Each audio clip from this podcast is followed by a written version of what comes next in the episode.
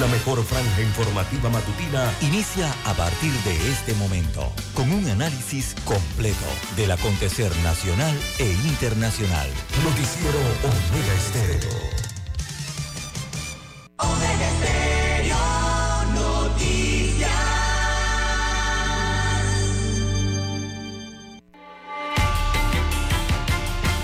A continuación, los titulares con los hechos que son noticias hoy.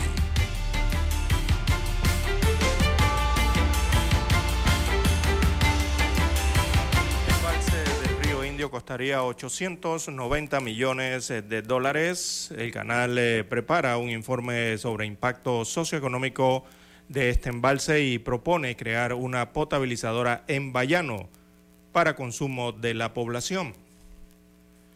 También tenemos para hoy, amigos oyentes, eh, Lotería Nacional de Beneficencia.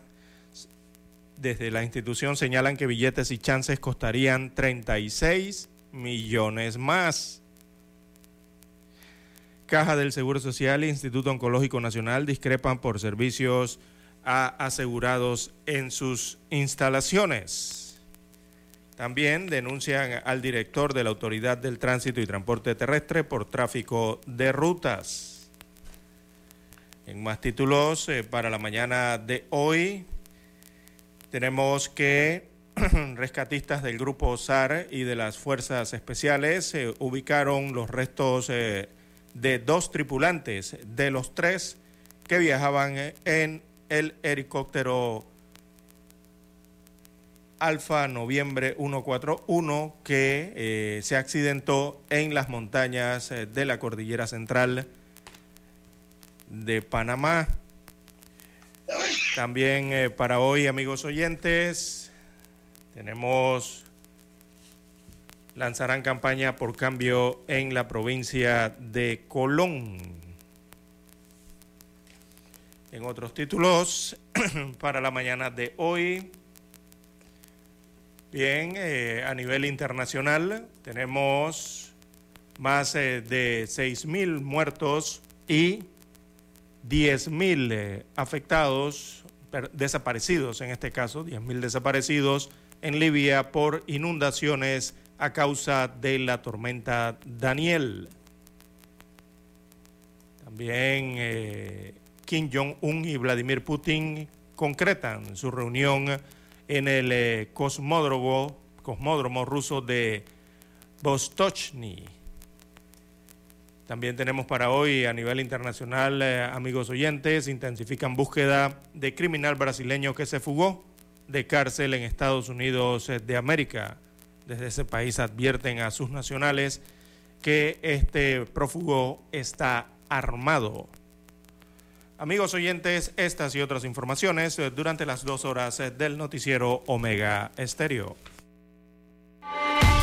Estos fueron nuestros titulares de hoy. En breve regresamos.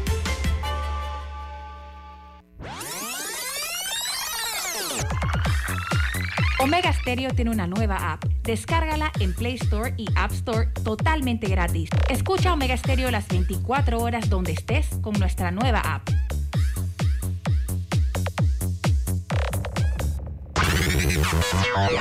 Desde el dominante Cerro Azul, Omega Estéreo cubre las provincias de Panamá, Colón, Darién, Panamá Oeste y las playas en los 107.3. Continúa desde el majestuoso Cerro Canajagua en los 107.5, cubriendo todas las provincias centrales hasta el imponente volcán Barú en los 107.3 para las provincias de Chiriquí, Bocas del Toro y Veraguas. Omega Estéreo para todo Panamá.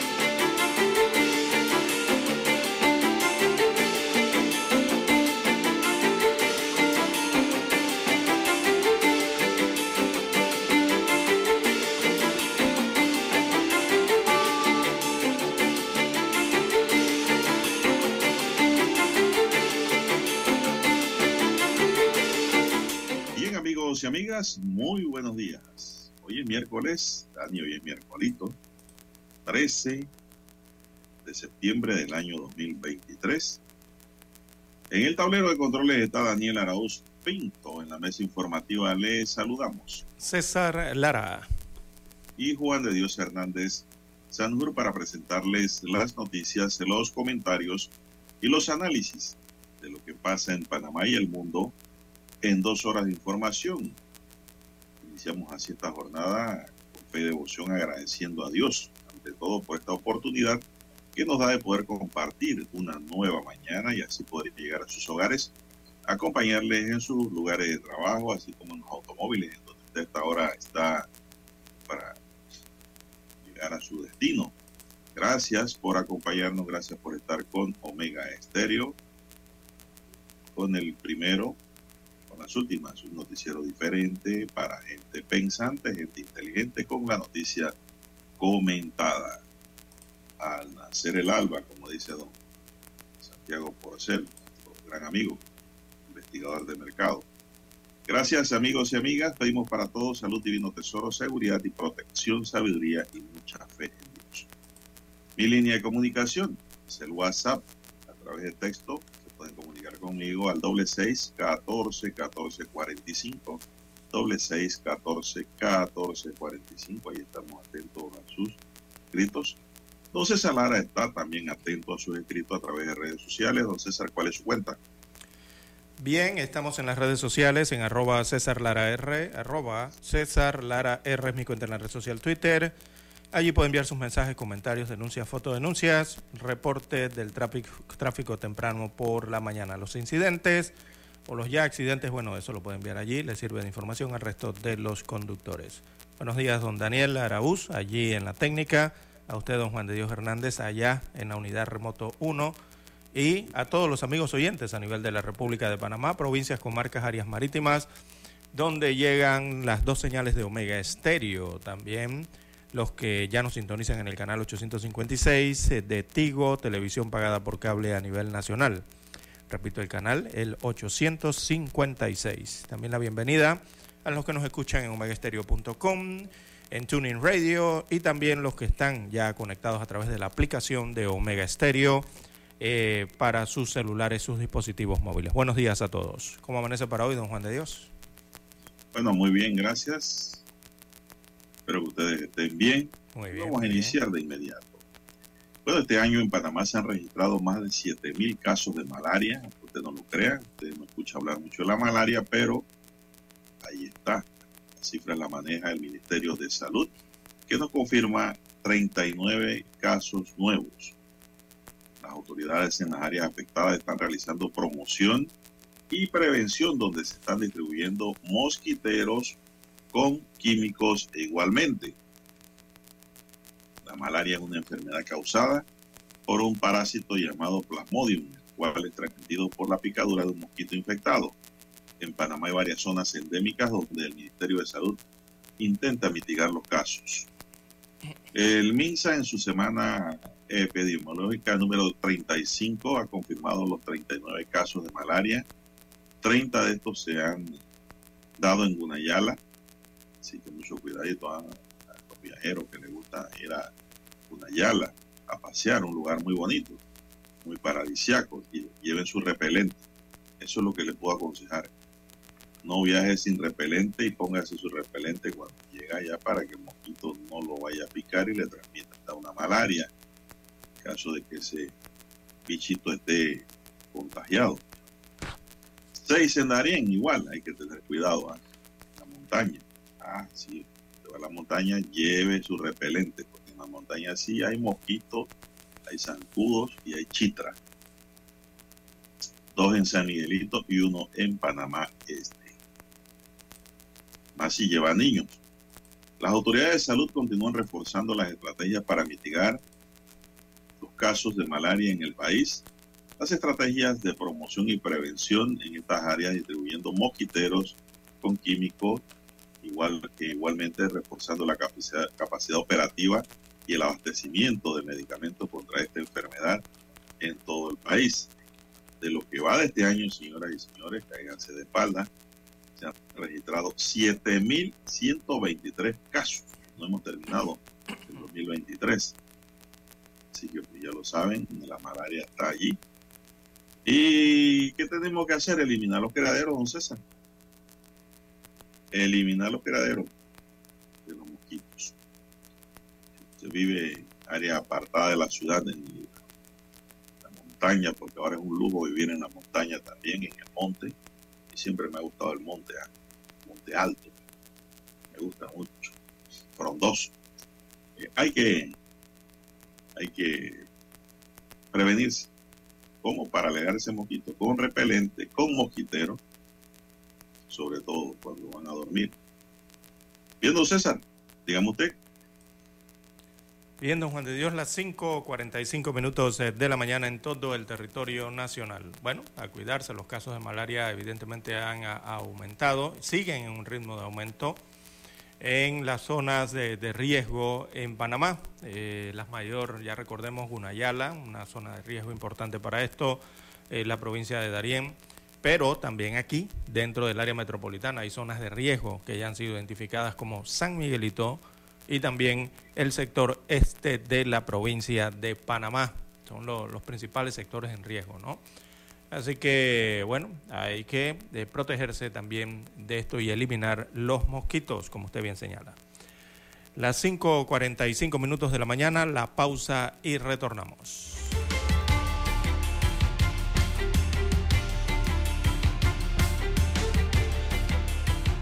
Para anunciarse en Omega Estéreo, marque el 269-2237 con mucho gusto le brindaremos una atención profesional y personalizada.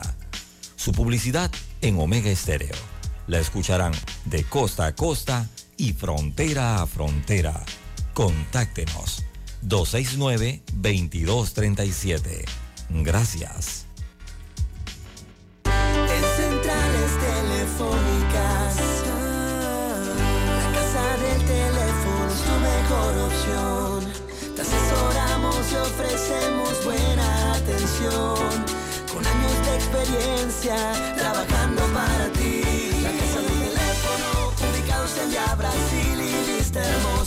Casa del teléfono, líder de telecomunicaciones. La casa del teléfono, distribuidores de Panasonic.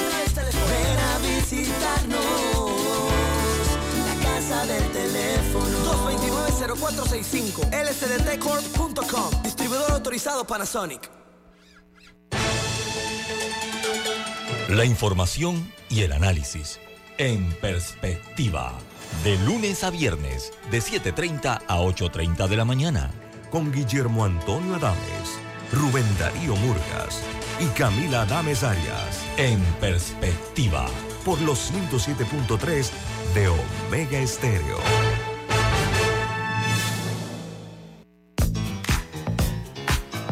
Desde el dominante Cerro Azul en los 107.3.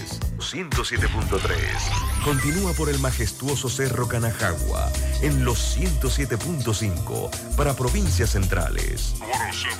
Hasta el imponente Volcán Barú. Volcán Barú. En los 107.3.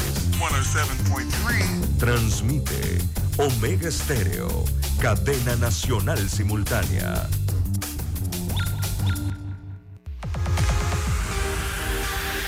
Omega Stereo tiene una nueva app. Descárgala en Play Store y App Store totalmente gratis. Escucha Omega Stereo las 24 horas donde estés con nuestra aplicación totalmente nueva. Noticiero Omega Estéreo.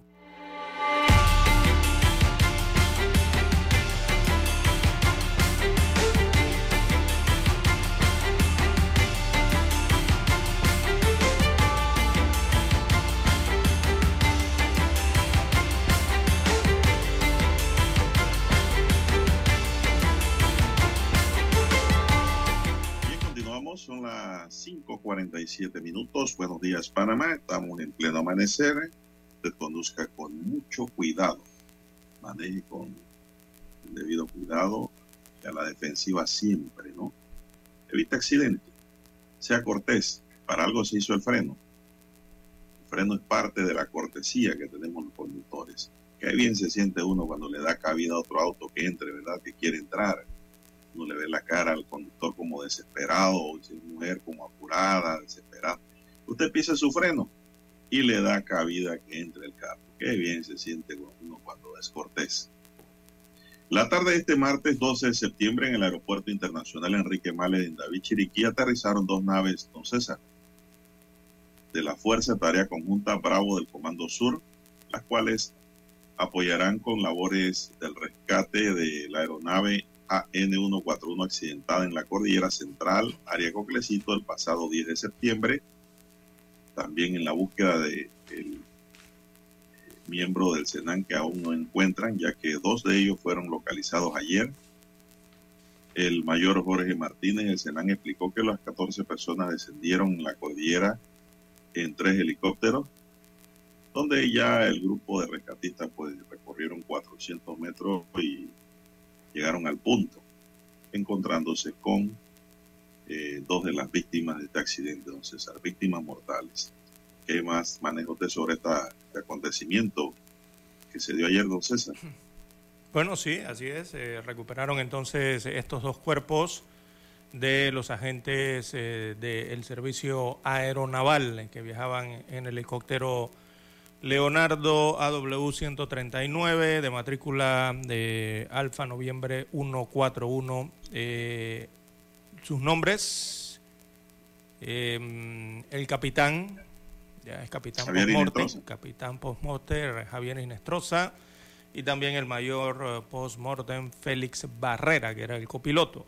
Las labores de rescate, según se informaron ayer, continúan, tuvieron que ser suspendidas en la tarde de ayer debido al mal tiempo en el área. Eh, por lo menos lograron encontrar, eh, divisar la aeronave, bajar y, y confirmar dentro del fuselaje estos dos cuerpos eh, de estos dos agentes del Senam. El tercero está siendo buscado, la búsqueda permanece aún de don Juan de Dios activa, eh, arranca temprano hoy nuevamente por la mañana eh, en búsqueda del cabo primero Héctor Atencio, que no fue encontrado en los ni dentro del fuselaje ni en sus alrededores. pero recordemos que este, esta aeronave accidentada, según ha informado el Senam, se encuentra en un riesgo, en un risco, eh, en una ladera de una montaña a más de a casi 6.000 pies de altura, ¿no?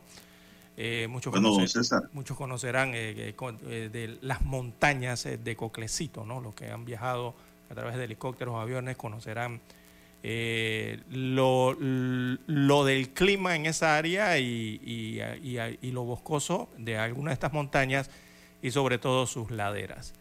Así que dos de los tres fueron hallados sin vida, por lo menos confirmados sin vida de este accidente de esta aeronave, que bueno, tomó unas 50 horas, aproximadamente 50 horas llegar a la aeronave accidentada. Así es, la labor de extracción de los cuerpos eh, tomará, tiempo por ser un área montañosa y de difícil acceso estos cuerpos fueron encontrados a eso de las 2 y 43 de la tarde de ayer. Las labores de búsqueda y rescate se concentraron en el área de impacto de la cordillera Coclecito en la provincia de Coclé, distrito de Olá en área montañosa. Las inclemencias del tiempo en el sitio dificultan las labores de rescate, informó el Senan. Eh, bueno, don César, si la aeronave está en un risco, en una ladera, una montaña, quiere decir que la nave chocó con él con la montaña. Con la montaña, lo más probable, ¿no? Por sí, usted en esa área pierde la visibilidad, César. Sí, eso es nubes bajas, neblina, nubes bajas. Eh, eh, si no conoce el área muy bien o no tiene instrumentos, eh, se mete en problemas, don Juan de Dios. Sí, como no, como no. Y eso es bastante,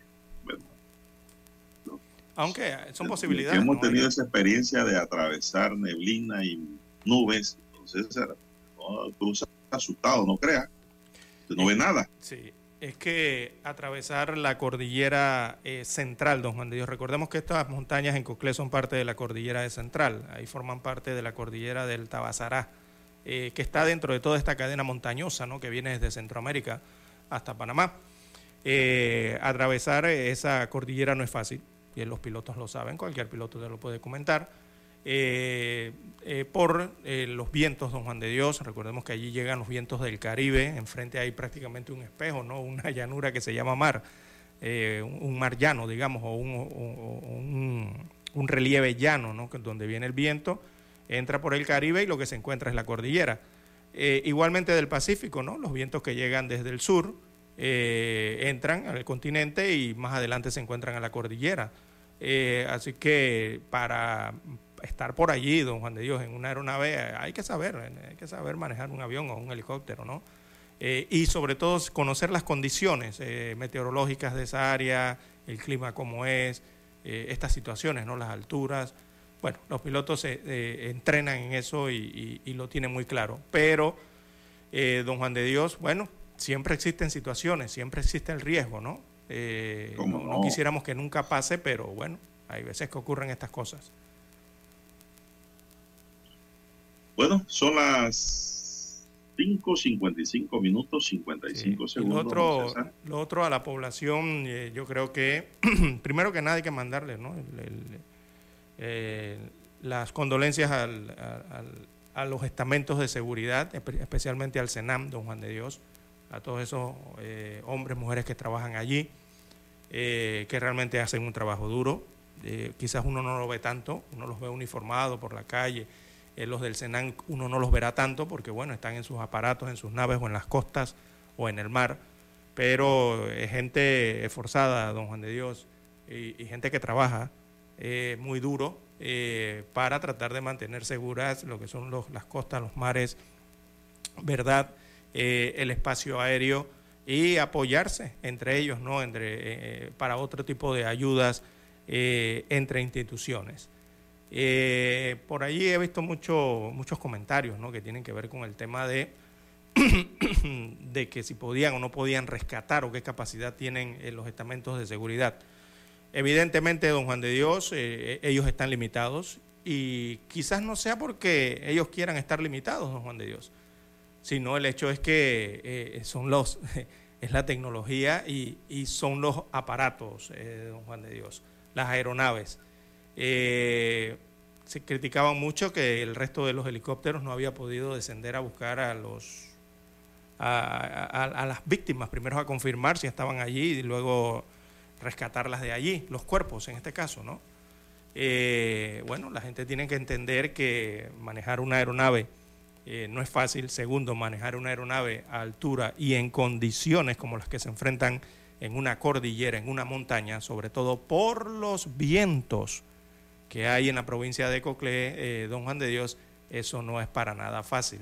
Ahora imagínese orillar, eh, acercar en este caso, tratar de posar una aeronave con todas esas condiciones de tormenta, vientos, las condiciones orográficas en las que se encuentra en una cordillera, por supuesto eh, al lado de un, de un precipicio, un risco, como usted lo quiera ver, allá arriba más de 6.000 pies en una montaña, eso no es fácil, eh, eso se requiere eh, mucho entrenamiento. Primero que nada, sé que lo tiene la gente del Senan, tienen el entrenamiento, pero también requieren de los equipos adecuados para eso, don Juan de Dios. Y allí creo que es donde está la falencia en el Senan. Tienen equipos pero quizás no los equipos estos que hay a nivel cuando usted viene, cuando ve que llegan los equipos de ejércitos eh, como el de los Estados Unidos de América o otras organizaciones internacionales que ayudan a Panamá en estas situaciones. Siempre hay un llamado internacional de apoyo, ¿no? Eh, eh, veía mucho esto ayer en las redes sociales y los comentarios, y hay que ver las condiciones a esas alturas, don Juan de Dios, y no es lo mismo eh, acercar una aeronave de estas del eh, que, y, descender por una soga, un cable eh, pegado a un risco, don Juan de Dios, con esos vientos en una aeronave de las que tiene Panamá, a diferencia de hacer eso mismo, descender y acercar una aeronave a estos riscos o a estos acantilados allá en esas montañas, en una aeronave como la que trajeron desde Honduras el ejército de los Estados Unidos de América. Y le explico por qué. No es lo mismo que usted eh, baje una soga y pretenda bajar a través de una soga eh, en una aeronave que tiene 2.000 o, o, si acaso 3.000 caballos de potencia y que le digan a usted, bueno, también lo puedo bajar, puedo posarme allí cerca con todo esos vientos y ese riesgo y bajarlo a usted en una aeronave que tiene 9.400 caballos de potencia. ¿Usted en cuál de las dos descendería, don Juan de Dios? Bueno. ¿En la de 3.000 caballos o en la de 9.000 caballos de potencia? Yo descendería de un Black Hawk. También, porque tiene mayor eh, potencia que las aeronaves nacionales. O un CH-47 Chinook. Bueno, en ese mismo, en ese mismo fue el que descendieron en el Chinook. Entonces hay que ver todas esas condiciones, ¿no? Y esas características, porque ellos pueden también estabilizarse mejor. Claro, por la potencia que tienen sus motores. Eh, eso todo radica en eso. Eh, y don Juan de Dios, todas esas son medidas de seguridad que incluso toman los estamentos de seguridad. Son decisiones que tienen que tomar los estamentos al momento de hacer los rescates. No es que yo voy porque yo tengo un helicóptero y yo voy allá y yo los voy a rescatar. No, no, no porque después queda siendo rescatado es usted. Si no lo hace con las medidas de seguridad o no lo hace de la forma correcta ni con el equipo correcto. Entonces hay que ver también esas situaciones, ¿no? Eh, claro, yo me supongo que el Senan quisiera tener un Chinook, pero bueno, aquí en Panamá no da para tener eso aparentemente, o no lo han adquirido, ¿no? No, sí da, don César, pero no es la prioridad. Exacto, no es la prioridad, no le prestan atención a eso. Yo siempre me pregunto, ¿por qué Sinaproc no tiene ni siquiera una libélula? No tienen prioridad en eso, en, el, en los ¿Por qué el tránsito no tiene una libélula también? un helicóptero pequeño para vigilar el, área capitalina. ¿No? No tienen. ¿Por qué la Cruz Roja no tiene un helicóptero? Todos se apoyan en el Senado y aeronaves alquiladas. Exacto. Porque no es la prioridad según el gobierno de turno, ¿no? Porque eso no es de este gobierno, a todos los que han venido en fila. Sí. Y lo segundo es que... Por el mismo camino.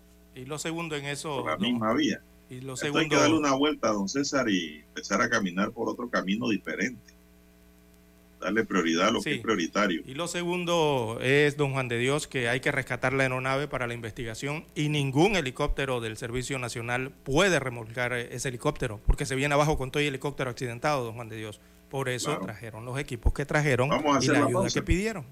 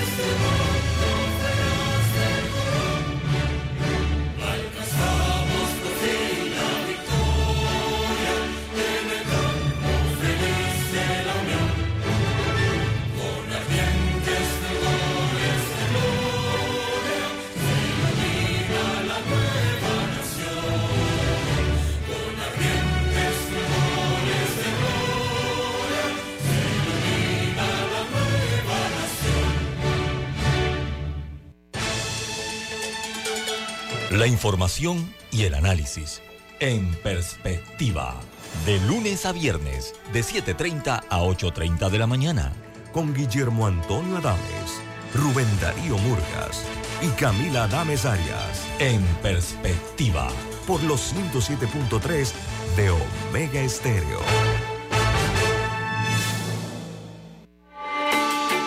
Noticiero Omega Estéreo.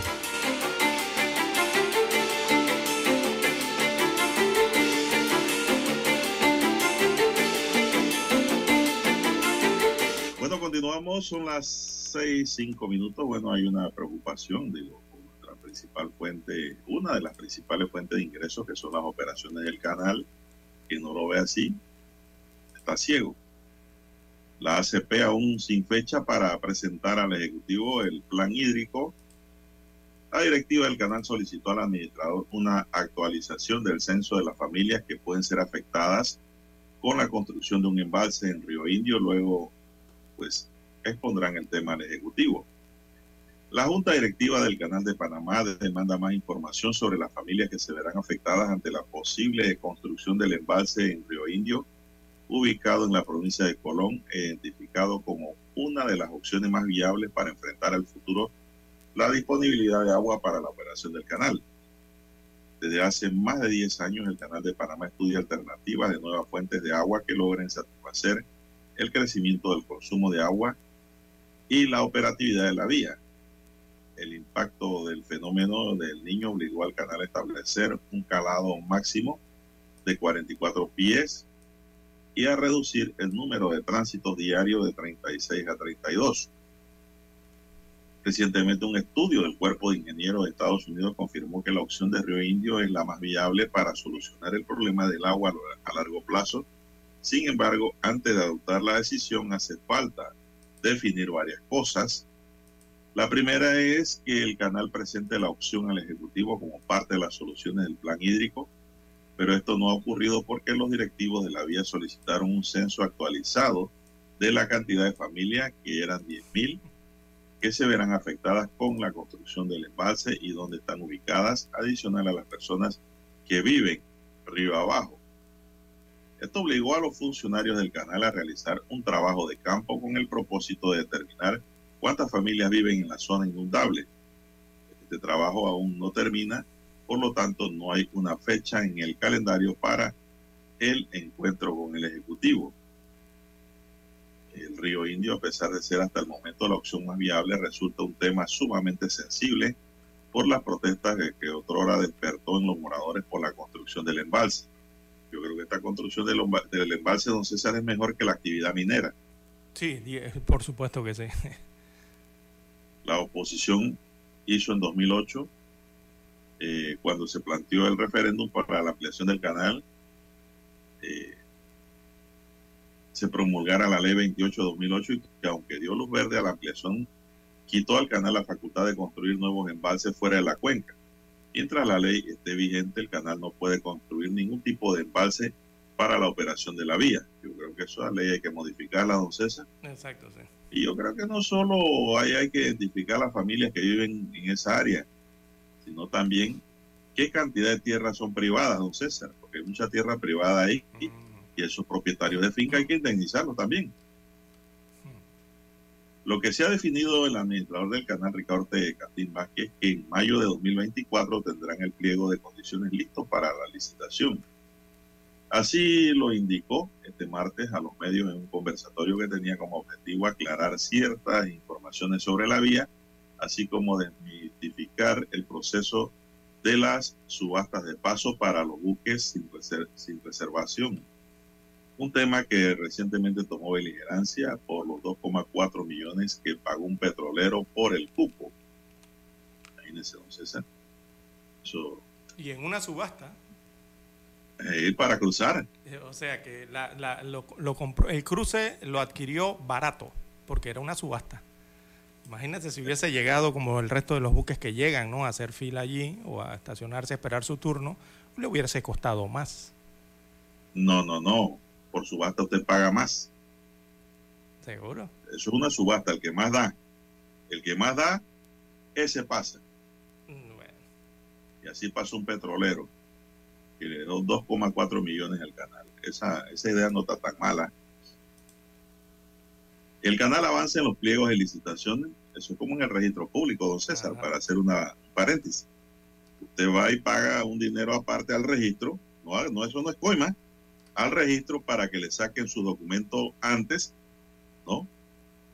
Usted paga en caja y su documento sale antes, primero que cualquier trámite ordinario. Así mismo acá. Bueno, hay un cupo en subasta. Bueno, ¿quién va? ¿Quiénes son? Aquí está, pan, pan, listo, se acabó. Va usted. El canal avanza en los pliegos de licitación de Río Indio para salir al mercado de forma inmediata en mayo próximo a un costo aproximado de 890 millones con el propósito de iniciar la construcción en enero de 2025 en plena temporada seca. Pero una vez construido el embalse tomará un par de años que se llene con agua de lluvia. El canal tiene presupuestado 1.800 millones de dólares para la solución del programa hídrico. ¿Qué le parece? ¿Algún comentario, don César? Eh, bueno, hay que tomar la decisión, don Juan de Dios. Eh, estos planes, estos proyectos eh, vienen desde hace más de una década, más diría yo, 20 años. desde por allá vienen estos estudios, estos proyectos. Ya se han entregado estudios que se han realizado, tanto por Panamá, estudios que ha pedido Panamá a empresas neutrales para que los hagan e indican lo mismo. También el canal ya le había pedido al cuerpo de ingenieros eh, del ejército de los Estados Unidos que hicieran un estudio a ver eh, una, eh, cómo solucionar el problema del agua para el canal y el estudio indica exactamente lo mismo, mirar hacia el occidente, o sea, hacia el oeste, hacia la provincia de Panamá Oeste, Colón o Coclé, sus cuencas hidrográficas. es que le han dicho, todos los estudios le han dicho exactamente lo mismo, don Juan de Dios. O sea, el canal de Panamá ahora mismo no tiene la solución del agua que necesita. No la tiene eh, en sus alrededores, eh, perdón, dentro de eh, su perímetro, digámoslo así. O sea, no lo tiene dentro de sus cuencas. Si la solución al agua estuviera dentro de la cuenca que oficialmente tiene el canal de Panamá, téngalo por seguro que ya se hubiera resuelto, ¿verdad? pero, pero no, no está allí. Y eso lo saben desde hace más de 20 años, don Juan de Dios, lo sabemos aquí en Panamá, pero nadie toma la decisión. Eh, la solución está, eh, por lo menos el agua o, conseguir agua, eh, una de las tantas soluciones sería los embalses hacia el, hacia, el, hacia el río Indio, el río Caño Sucio, Coclé del Norte, toda esta cuenca que está allí, que bueno, casualmente ahí está el área minera, ¿no? Eh, eh, la solución va por allá. Eh, ¿Por qué demora tanto y por qué hablan de, que hay que pedirle permiso o, consultar o hacerlo coordinadamente con otros órganos? Se refieren a, otras instituciones, por ejemplo, la Asamblea Nacional, el órgano ejecutivo, porque recordemos que el canal tiene un texto constitucional y ellos además no pueden tomar decisiones sobre áreas que están fuera de su jurisdicción. Eh, estas áreas en la provincia de Coclé, que limitan con Colón y parte de Panamá Oeste, esa cuenca del río Indio, eh, están fuera de su jurisdicción. Así que ellos tienen que actuar a través del órgano ejecutivo, eh, porque ellos no pueden hacer el embalse si eso está fuera de su jurisdicción. Bueno, aquí viene una pregunta. Una opción sería que el Ejecutivo, o sea, que el gobierno central aprobase eso y lo hiciese, o sea, la infraestructura la hiciese el, Ejecutivo y lo pague después el canal de Panamá. Otra alternativa. Bueno, es un paso importante. Exacto. Y así se ha planteado, don César. Otra alternativa sería por la Asamblea Nacional. Y la gente se preguntará, ¿pero qué tiene que ver la Asamblea Nacional con las aguas del canal de Panamá y con la ACP? Si la ACP tiene un título constitucional propio. Bueno, es que para modificar leyes, eh, eso no se hace en la ACP ni en su junta directiva, eso no se hace en el Consejo de Gabinete, eso lo aprueba y lo hace la Asamblea Nacional. Eh, para poder modificar y poder que ampliar eh, o darle otras jurisdicciones otras o otras posibilidades a la autoridad del Canal de Panamá. Todo eso finalmente llega allá donde están los diputados. Así que tiene que ser un trabajo en conjunto, don Juan de Dios. Eh, esta institución y algunos, algunos órganos del Estado en este caso, ¿no? Bueno, aquí hay un paso importante, don César, que debe intervenir en la decisión sobre Río Indio. Es quién se hará cargo del proyecto eso, eso. ¿El Ejecutivo o el propio canal? Exacto. Ahí está la respuesta a todo esto que usted ha planteado. Si lo hace el Ejecutivo no hay que modificar nada. Exactamente. Si lo hace el canal sí hay que modificar la norma. Para darle el permiso al canal para que lo haga. Si es el último, si es el canal, se requiere de la modificación de la ley 28 que regula eso para que faculte al canal en la construcción de embalse fuera de la cuenca. Pues parece que el canal tiene jurisdicción dentro de la cuenca, nada más. Y si lo hace el Ejecutivo, deberá hacerlo en un año electoral donde tendrán que medir el capital político para lidiar con las comunidades afectadas que ya tienen una relación con el canal desde hace años. Para ello se requiere un trabajo socioambiental, conversar con los moradores y proporcionarles una reubicación digna, donde pues no se sientan afectados. La experiencia del canal en la cuenca hidrográfica ha sido exitosa. Eh, bueno, el éxito, don César, para el canal está en el billete, vamos a ser claros. Ellos pagan lo que hay que pagar, pagan lo que cuesta. Ellos no le cortan a nadie la cabeza como cuando el Ejecutivo es propia acá fuera del canal. Cualquiera tierra. Quieren ofrecer centavos, allá ellos no. Pero creo que se refieren un poco más al tema del manejo ambiental, ¿no? Eh, cómo convivir con, dentro de una cuenca que es necesaria para el agua del canal. Me parece que se refieren más por allí. Es que eso está fuera de la cuenca, don César.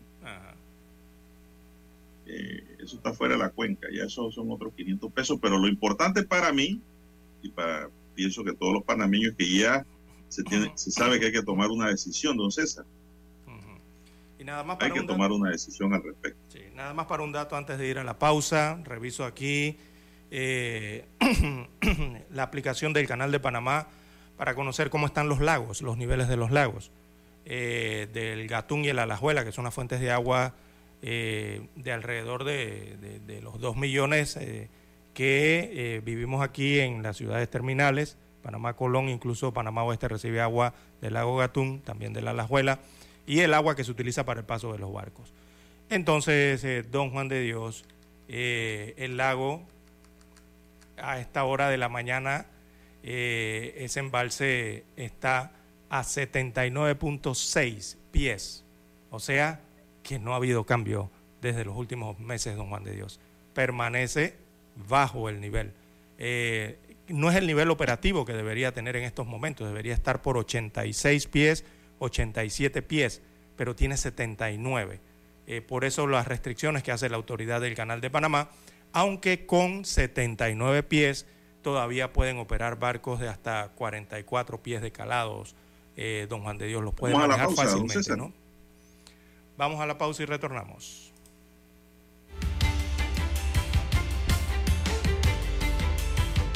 Noticiero Omega Estéreo.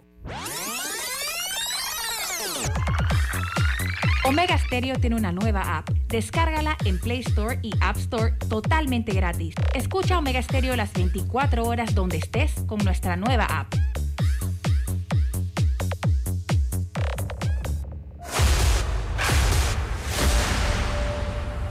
Desde los estudios de Omega Estéreo, establecemos contacto vía satélite con la voz de América.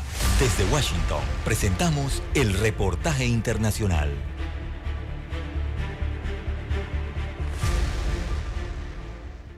Poco a poco van surgiendo más detalles del que podría ser un inminente e inusual intercambio de prisioneros entre Washington y Teherán, siendo la primera vez que, como parte del acuerdo entre ambos países, Estados Unidos reconoce la liberación de cinco reclusos iraníes. La voz de América recibió la información del gobierno estadounidense a través del Departamento de Estado en una declaración confirmando el acuerdo con la nación persa. Mientras tanto, Washington sostiene que los cinco ciudadanos estadounidenses prisioneros en Irán fueron detenidos injustamente. Por ahora se desconoce el mecanismo con el que se procederá al intercambio y el portavoz del Departamento de Estado, Matthew Miller, enfatizó que pese a no tener una actualización en cuanto a los tiempos del proceso, desde la diplomacia estadounidense monitorean de cerca la salud y el bienestar de sus ciudadanos con la ayuda de sus socios suizos.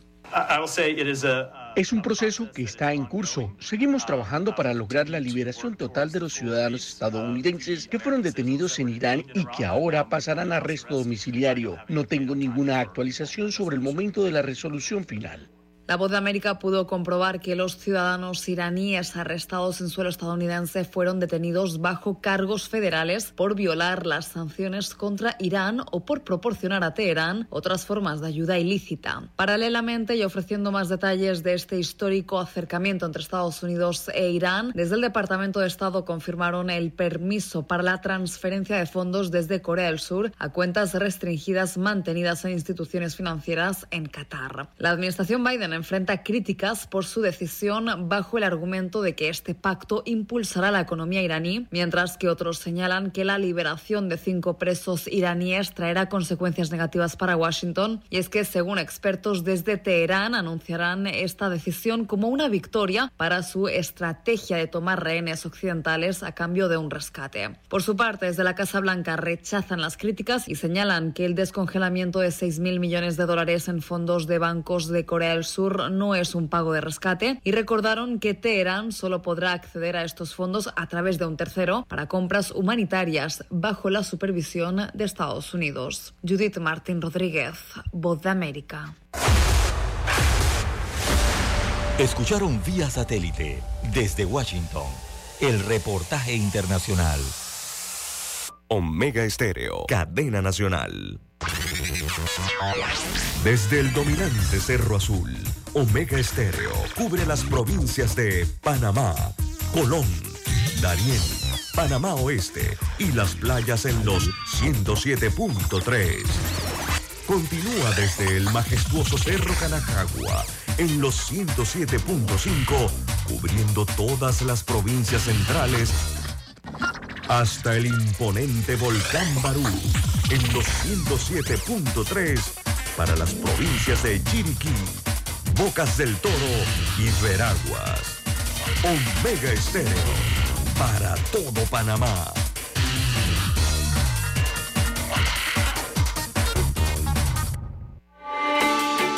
Noticiero Omega Estéreo.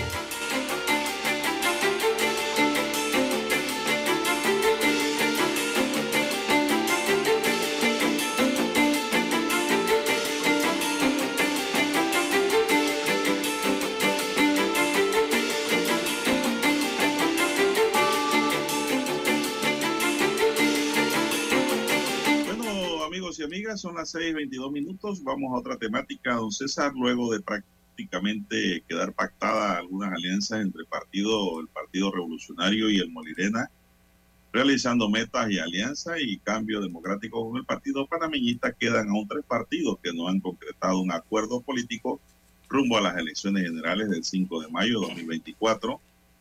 Uno de estos es el Partido Popular, que tiene como abanderado a Martín Torrijos, el otro es el Movimiento Otro Camino con su candidato presidencial, Ricardo Lopana. Y el tercero es el Partido Alternativo Independiente País, que fue distanciado de las conversaciones de alianza entre CD y panameñistas. Es posible aún una alianza entre Martín Torrijos, PP y Ricardo Lombana con su partido Moca esta es una opción que se mantiene abierta todos los días de que los partidos oficialicen ante el Tribunal Electoral sus pactos políticos.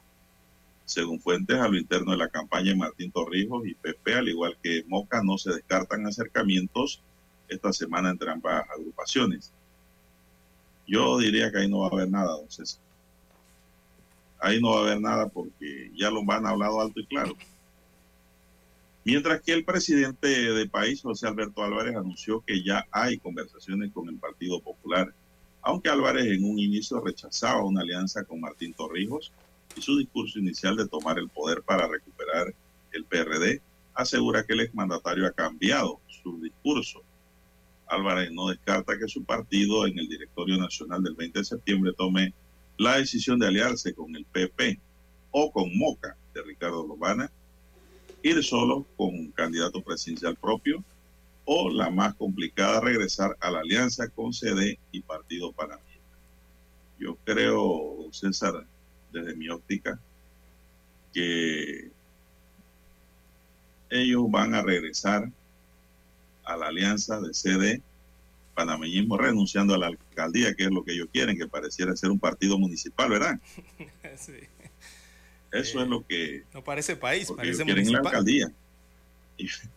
Eso es lo que ellos quieren, la alcaldía de Panamá, pero ya esa alcaldía de Panamá eh, la tiene eh, el señor eh, del panameñismo, ¿no?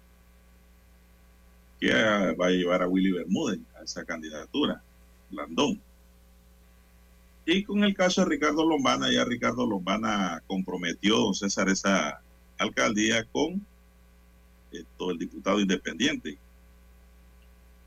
actual diputado independiente, ¿cómo que se llama? Se me va la memoria. Este, eh, Dígame. De Juan Díaz es, ¿no? Del circuito de Juan Díaz. Sí, sí, del circuito de Juan Díaz, sí. Oiga, se me escapa el nombre, hombre. Eh, Eso indica de que tampoco va a haber ahí acercamiento por ese lado. Ahora bien, entonces, entre el PP y Moca de, que maneja Ricardo Lombana, me parece que país se alinea más naturalmente con Ricardo Lombana. ¿Por qué? porque es un partido nuevo. Lombana no quiere nada con los huesos viejos, no quiere nada con los partidos tradicionales ni los reciclados, así como toda la gente que le acompaña, al igual que los independientes que están agrupados en debidamente organizados en la agrupación Vamos de Juan Diego Vázquez, aunque muchos no le quieren dar fuerza y valor. Esa agrupación tiene fuerza, ah, aunque no sea un partido político, porque la han sabido manejar. Esa es la realidad allí. No sé si me puedes añadir algún comentario al tema. Bueno, eh, cada quien eh, tiene su, eh, sus principios, don Juan de Dios, sus, métodos, cada partido político tiene sus valores y, mm, y, su ideología, don Juan de Dios. Aquí es quien depone, ¿no? Moca dirá, bueno, yo no depongo, tiene que poner, deponer los demás. Pero el problema es que cuando usted va al otro que, que Moca le está pidiendo que deponga, ese también dice exactamente lo mismo, que deponga Moca, que eh, yo voy a la cabeza. Y cuando van a un tercero ocurre exactamente lo mismo. Recordemos que hay una serie de partidos políticos legalmente constituidos en el país. Entonces aquí lo que hay que ver es quién depone, ¿no? Eh, para poder hacer alianzas. Si ninguno depone, entonces los que deben anunciar es no vamos solos a la elección del mayo del 2024 y ya dejamos el tema de las alianzas eh, de, un lado, ¿no? Eh, esa es la decisión que tienen que tomar al respecto. Edison Brose, Edison Augusto Brose Urriola, es el candidato al que usted se refería, don Juan de Dios, de, libre postulación por la alcaldía de Panamá, que estaría apoyando la agrupación MOCA. Él actualmente es el diputado del circuito 888, ¿no? aquí en Panamá que era el nombre que no recordábamos. Bueno, y en cuanto a las alianzas, eso es lo que, lo que se estila hasta el momento y lo que se está discutiendo hasta el momento entre los propios partidos políticos. Bueno, ayer eh, el Partido País, que tanto ha sonado durante estos días, eh, se reunió con el Partido Popular, Partido Popular que apoya al expresidente Martín Torrijos. Así que ayer tuvieron un acercamiento de dirigentes de ambos partidos. Recordemos que el próximo 20 de septiembre el directorio nacional eh, de país, del partido país, se reunirá para definir con quién irá de aliado para el 2024. Si deciden que quieren ir aliado a alguien, ¿no? La otra opción es ir de frente a la elección general.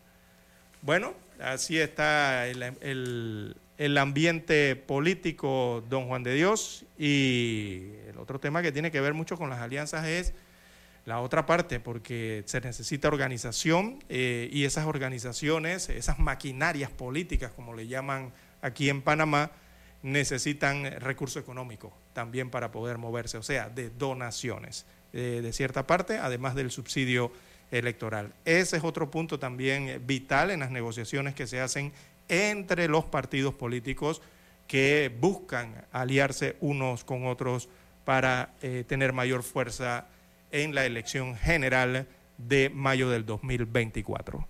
Bien, hacemos la pausa y retornamos.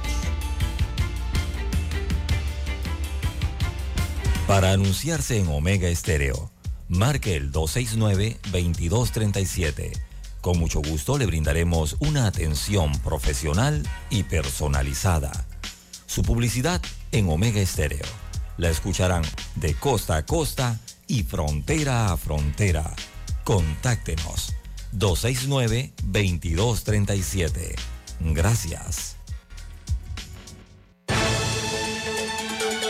La información y el análisis en perspectiva. De lunes a viernes, de 7.30 a 8.30 de la mañana. Con Guillermo Antonio Adames, Rubén Darío Murgas y Camila Adames Arias. En perspectiva. Por los 107.3 de Omega Estéreo.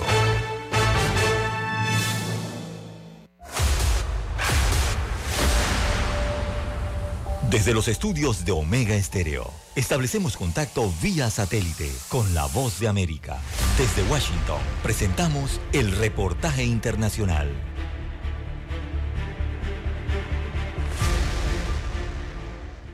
La polémica barrera flotante instalada por el gobernador de Texas, Greg Abbott, en el río que divide a Estados Unidos y México podría tener sus días contados, según la decisión del juez estadounidense David Erstra, quien ordenó quitarla antes del 15 de septiembre, argumentando que la construcción representa una amenaza para la seguridad y las relaciones entre los países vecinos. El juez Ezra en sus comentarios puso también en duda el funcionamiento de la barrera en Texas y agregó que el Estado no produjo evidencia creíble de que la barrera de boyas instalada haya reducido significativamente la inmigración ilegal. Por su parte, el gobernador texano Greg Abbott, quien invocó poderes de invasión para desplegar nuevas tácticas agresivas para contener la migración ilegal masiva a partir del año pasado, dijo que seguirá defendiendo su medida en los juzgados hasta donde sea posible y arremetió contra el gobierno central al decir que la decisión judicial prolonga la negativa voluntad del presidente Biden a reconocer que Texas está dando un paso al frente legítimamente para hacer el trabajo que debería estar haciendo él dijo Abbott, quien en repetidas ocasiones ha señalado al actual presidente como el principal responsable de la emergencia social en la frontera. Joe Biden es responsable de la mayor cantidad de inmigración ilegal en la historia de Estados Unidos. El uso de docenas de boyas de color naranja brillante creó una barrera más larga que un campo de fútbol en un tramo del río Bravo, donde los migrantes a menudo intentan cruzar desde México. Esta iniciativa es parte de la misión fronteriza multimillonaria conocida como Operación Estrella Solitaria, que además incluye cercas de alambre de púas ubicadas en diferentes partes del canal fluvial y dio poder a la policía para arrestar a migrantes bajo cargos de allanamiento de morada, entre otras cosas. El muro acuático, como muchos le llaman, fue instalado cerca de la ciudad fronteriza de Eagle Pass, considerado por las autoridades como uno de los lugares de mayor tránsito de la ruta de los inmigrantes que intentan entrar a Estados Unidos de forma ilegal. Según datos oficiales, en lo que va del año, unas 300.000 personas habrían llegado hasta allí provenientes de diferentes partes del mundo. Héctor Contreras, Voz de América, Washington. Escucharon vía satélite desde Washington el reportaje internacional.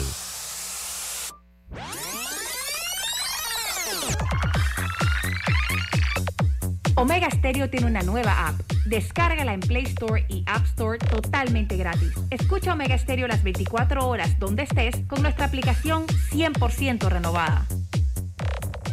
Noticiero Omega Estéreo. Las noticias impresas en tinta sobre papel. Con ustedes. Escuchando el periódico. Los titulares de las primeras planas de los diarios estándares de circulación en Panamá.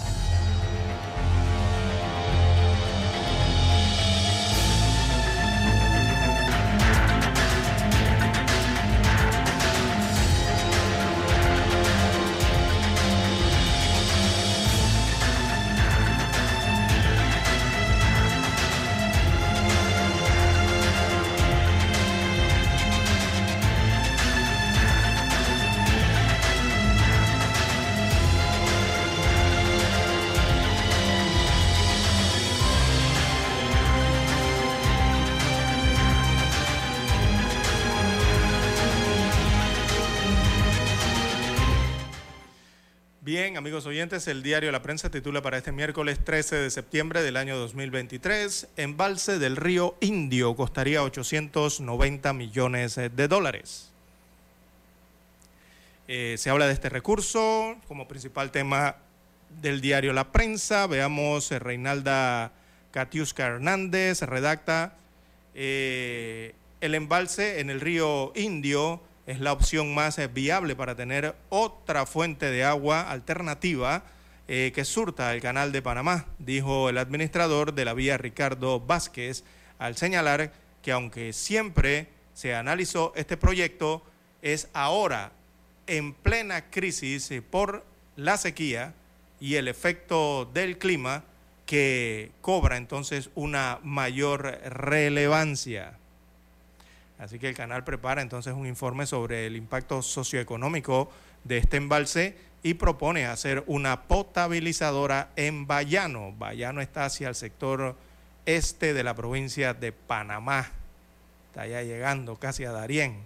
Esa potabilizadora sería para el consumo humano. Bien, en otros títulos eh, para la mañana de hoy del diario La Prensa tenemos Lotería, dice, billetes y chances costarían 36 millones de dólares más. Esto en el tema de los juegos de azar. Esto es por la impresión. ¿ah? Eh, la Lotería Nacional de Beneficencia pagará 800, perdón, pagará 36.3 millones de dólares más que lo que destinó durante la última década por la impresión de los chances y billetes eh, para los sorteos semanales.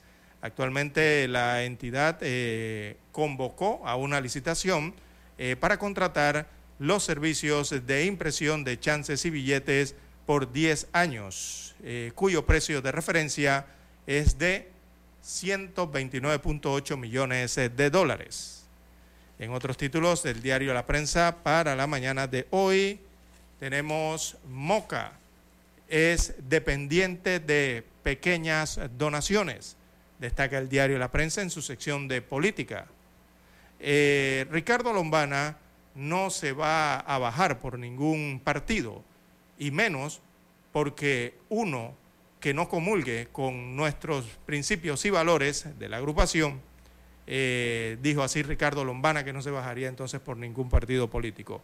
Así lo asegura, eh, corrijo, Agustín Sanjur, es secretario y presidente de encargado del movimiento Otro Camino. Las declaraciones las dio el secretario general del MOCA.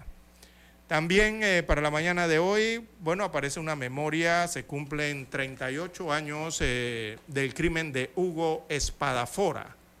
Aparece la fotografía de la portada del diario La Prensa en aquellos años, un 13 de septiembre de 1995, dice esta portada eh, antigua de la prensa, refiriéndose entonces a un aniversario más y a la memoria del doctor Hugo Espadafora. También la prensa titula para hoy, Caja del Seguro Social y Instituto Oncológico Nacional discrepan por servicios a asegurados en sus respectivas instalaciones.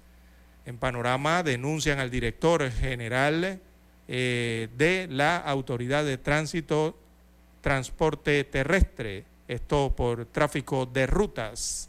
En los deportes, La Roja y el camino a la Copa América. Hay un reportaje deportivo especial. Aparece la sección Centroamérica y Negocios. Así es, Economía y Negocios de Centroamérica. El principal reportaje en la 1B de la prensa es Fitch.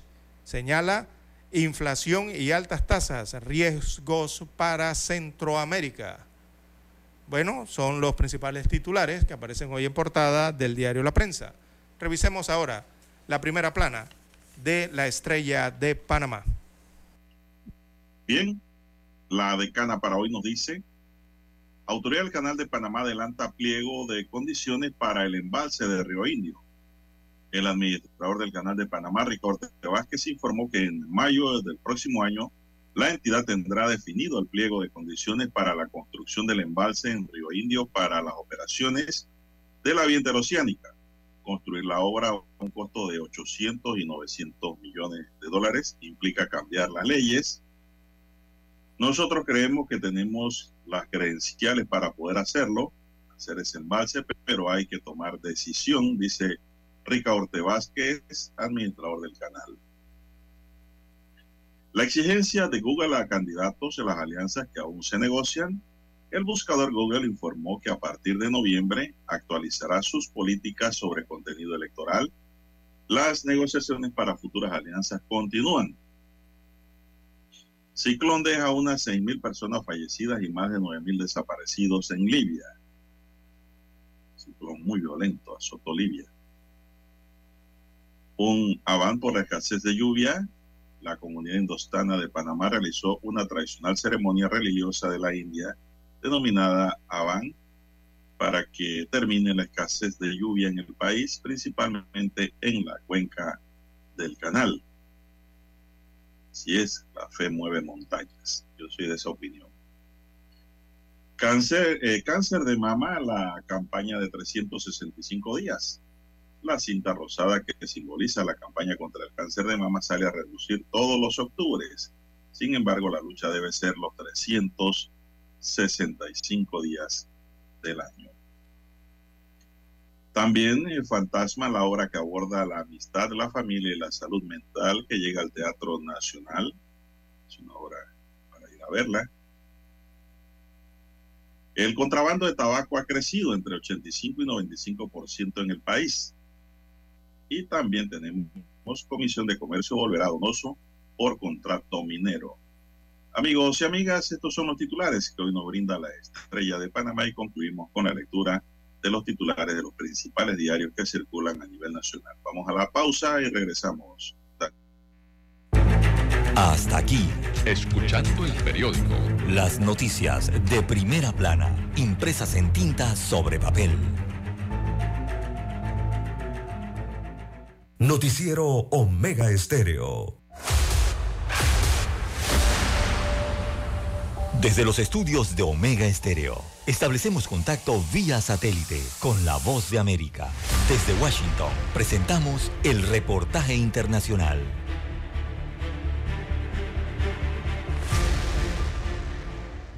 A propósito de los pronósticos de una temporada de huracanes más activa de lo normal en el Atlántico en lo que resta del año y la persistencia del fenómeno de El Niño, la Oficina de la Organización de las Naciones Unidas para coordinar asuntos humanitarios y para la reducción de riesgos de desastres publicó un estudio que revela que del año 2000 a la fecha, los desastres han afectado a más de 190 millones de personas en América Latina y el Caribe, lo que supone que tres de cada diez de sus habitantes han debido enfrentar un huracán un terremoto, una sequía, una luz o la actividad de un volcán, entre otras de las calamidades más comunes de la región. América Latina es la segunda región con mayor exposición a los desastres, solo superada por Asia. Chelly Titkan, jefa regional de esta oficina de la ONU, indicó. Vemos en ciertos casos un ciclo donde la recuperación de un desastre aún no termina cuando llega otro. Y en estos casos nos vemos atendiendo poblaciones con vulnerabilidades persistentes y recurrentes. La oficina de la ONU identifica también como factores de riesgo destacables la densidad poblacional y el crecimiento urbano impredecible, así como el cambio climático, los desplazamientos y la migración, mientras algunos desastres relacionados con el clima, como las sequías y las tormentas, son especialmente preocupantes por su naturaleza cíclica y el aumento en su frecuencia e intensidad. Nahuel Arenas, jefe de la oficina de la ONU para la reducción de desastres en las Américas y el Caribe, explicó cómo la acumulación de riesgo está alcanzando niveles, te diría, inimaginables. Tenemos que entender cómo está eh, aumentando los niveles de vulnerabilidad. No obstante, el informe recuerda que no todas las amenazas o fenómenos naturales resultan en desastre. Sala de redacción, Voz de América. Escucharon vía satélite desde Washington el reportaje internacional. Noticiero Omega Estéreo. Problemas de tierra, reclamos por accidentes, despidos injustificados, reclamos de herencias, sucesiones, daños y perjuicios. Todo problema legal civil, penal y laboral, consulte al 6614-1445 Licenciado Juan de Dios Hernández le atiende. 6614-1445. Con atención en Panamá, Panamá Este, Panamá Oeste, Colón, Coclé, Santiago, Herrera y Los Santos. Anote y consulte. 6614-1445. Es momento de adentrarnos al mar de la información. Este es el resultado de nuestra navegación por las noticias internacionales más importantes en este momento.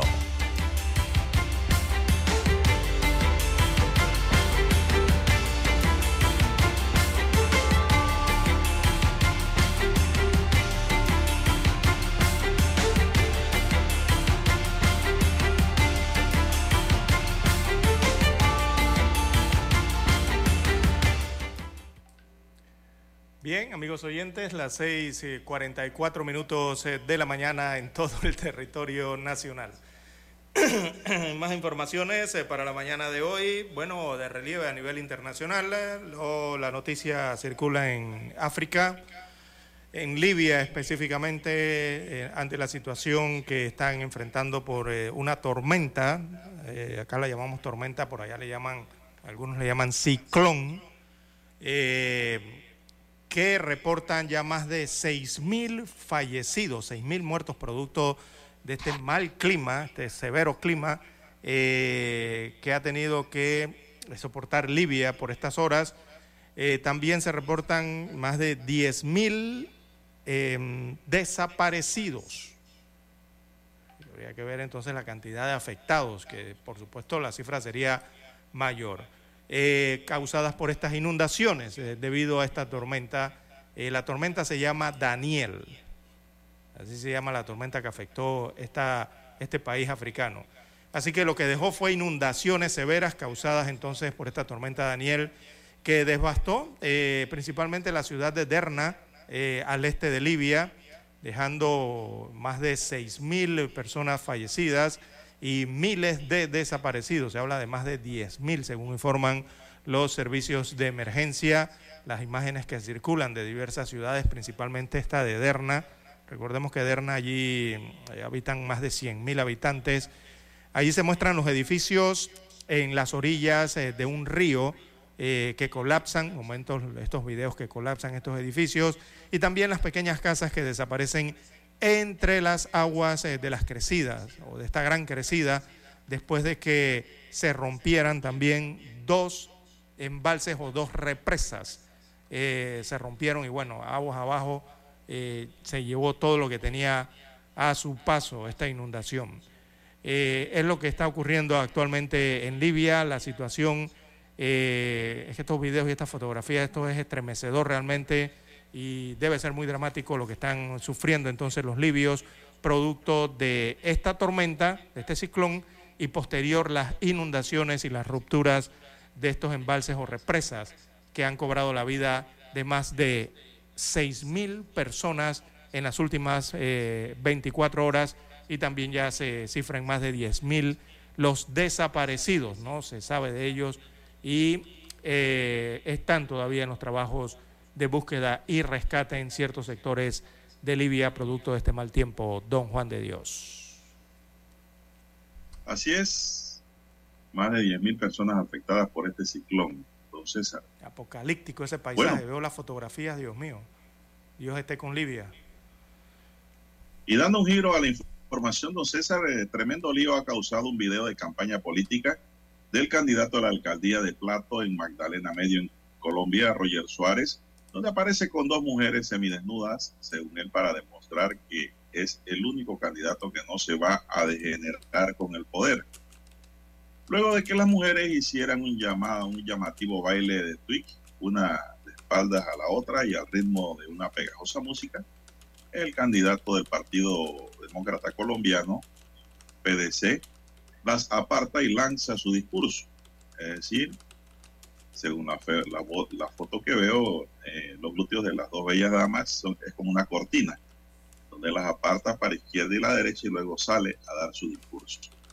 Todo el que llega a la alcaldía llega a degenerarse. Yo no estoy para eso. Viejo sí, terco no, dice el candidato.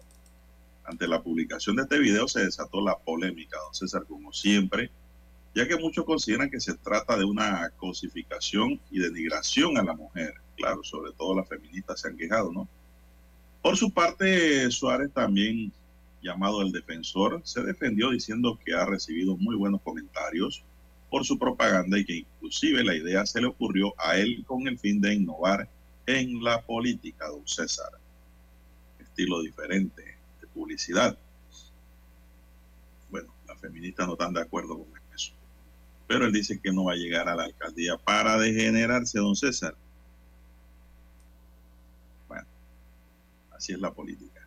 Son las 6:49 minutos, señoras y señores, 6:49 minutos en su noticiero Omega Estéreo, el primero con las últimas.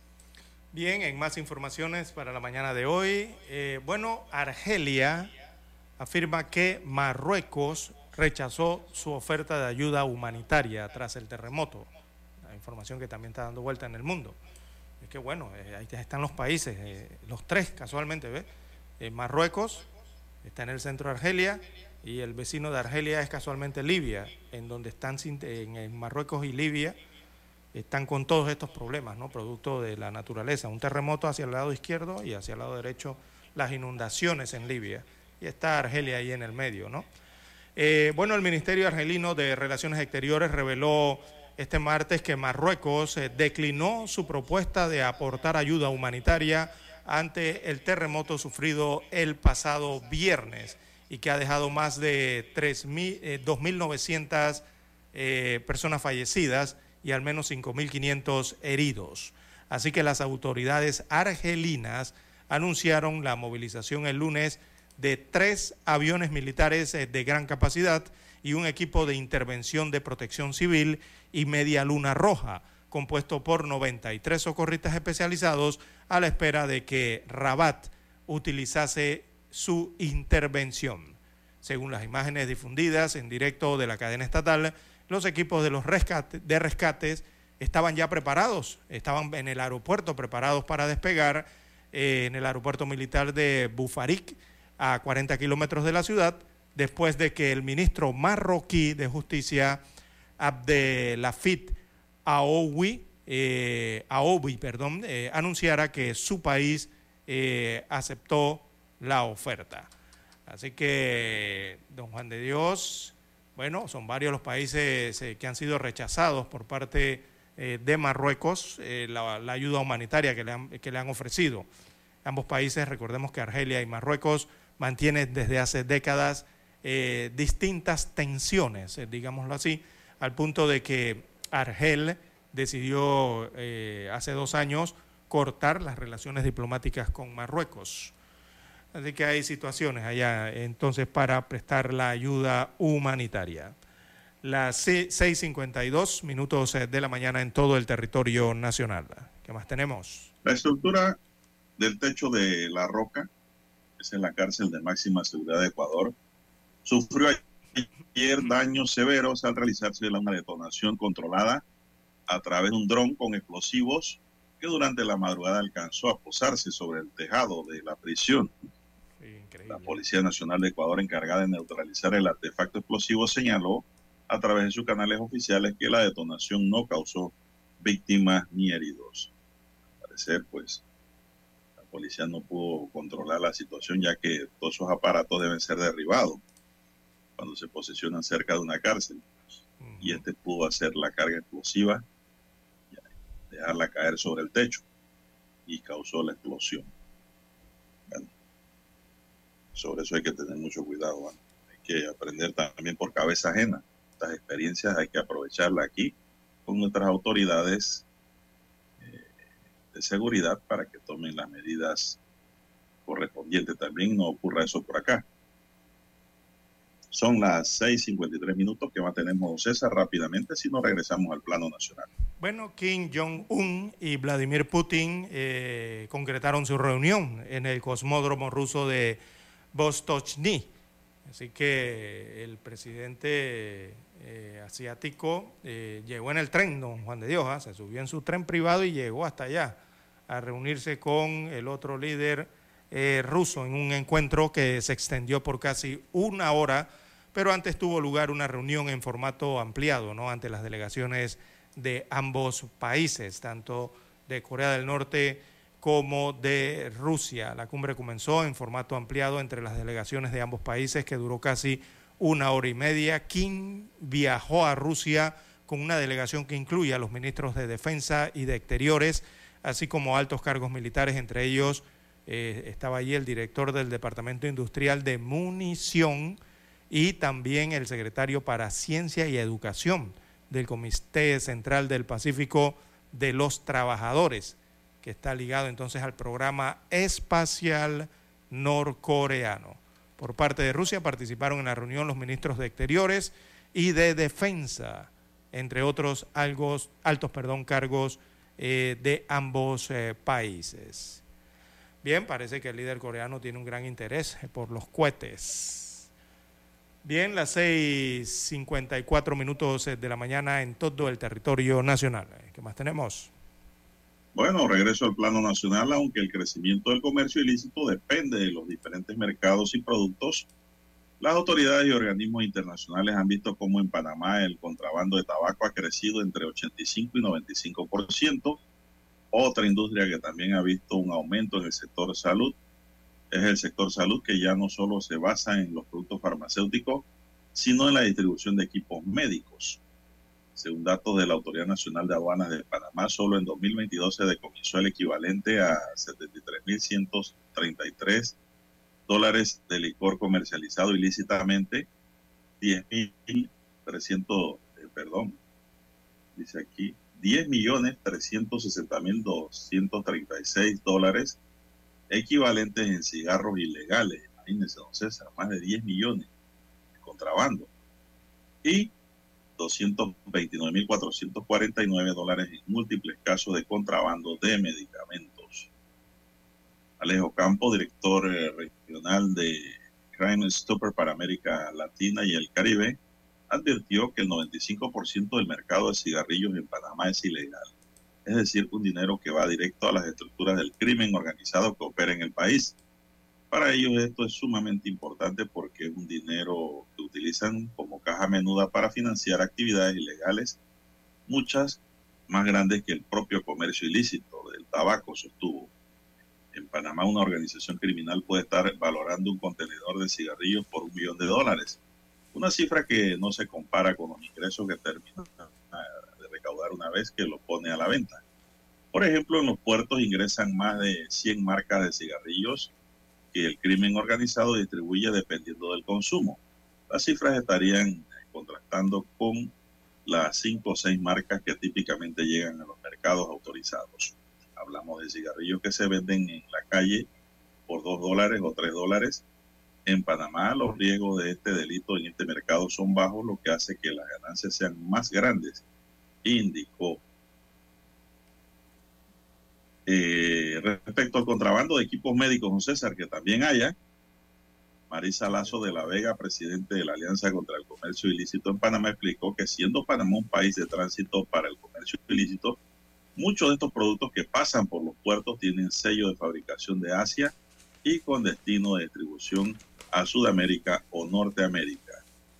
Pero bueno, aquí nos dice ella que se quedan en Panamá, don César. Bueno, pero el contrabando existe. Sí, de todo. Bien, son las 6:57 minutos, señoras y señores, en su noticiero Omega Estéreo, el primero con las últimas. Bueno, en el país hay cerca de 200 mil diabéticos. Es la última cifra que se genera en el país. Eh, es alarmante, ¿ah? una cifra alta.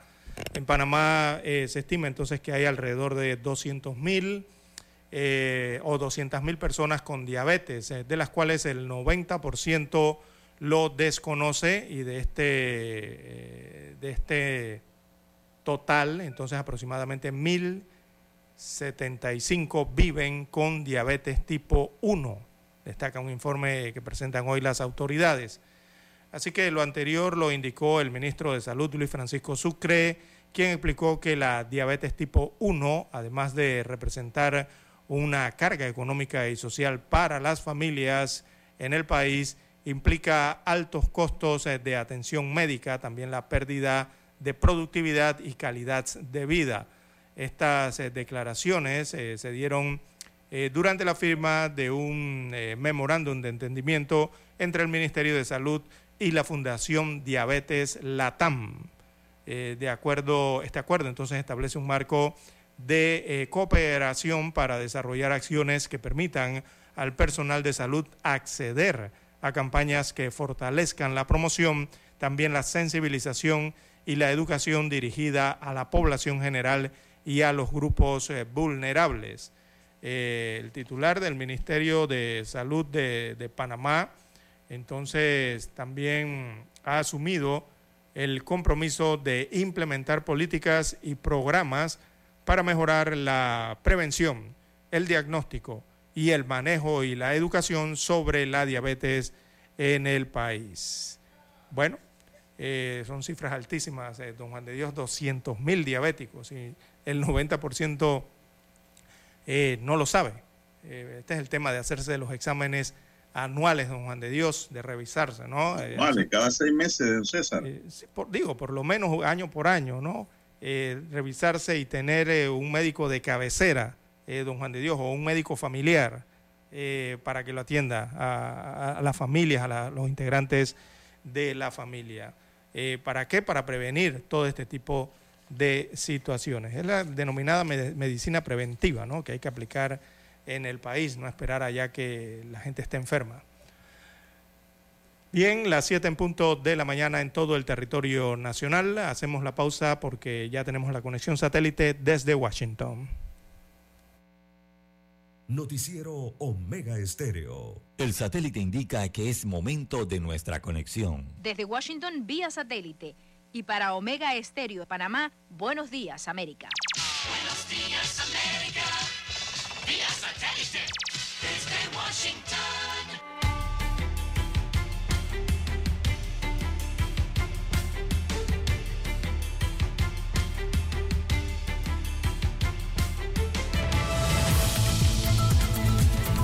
Desde Washington les informa Gustavo Cherkis. Comenzamos en Estados Unidos. El índice de aprobación pública del presidente Joe Biden subió este mes al 42%, su nivel más alto desde el mes de marzo, impulsado por el apoyo de miembros de su Partido Demócrata. Así lo mostró una encuesta de tres días de la agencia Reuters Ipsos. La encuesta mostró un aumento del 2% respecto al mes pasado. Por otra parte, el presidente republicano de la Cámara de Representantes, Kevin McCarthy, pidió una investigación de juicio político contra Biden, aumentando así las apuestas para la batalla partidista antes de las elecciones presidenciales del 2024.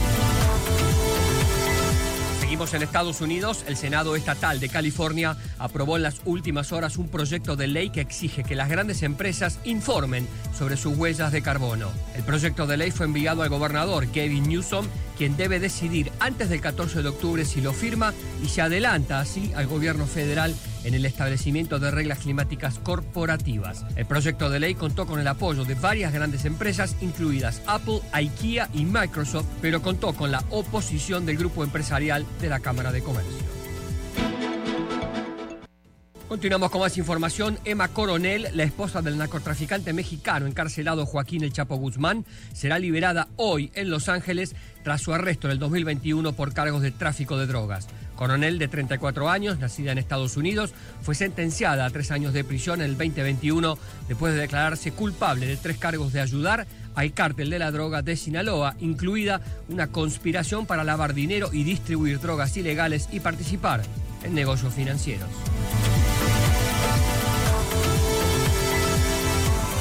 Y la Junta del Premio Pulitzer, creado en 1917 para honrar a periodistas y escritores, revisó sus reglas de larga data sobre elegibilidad para muchos de sus premios de artes y letras y ahora permitirá competir a aquellos que no nacieron en los Estados Unidos y a otros no ciudadanos. La Junta anunció que los residentes permanentes y aquellos que han hecho de Estados Unidos su hogar principal durante mucho tiempo serán elegibles en las categorías de libros, teatro y música.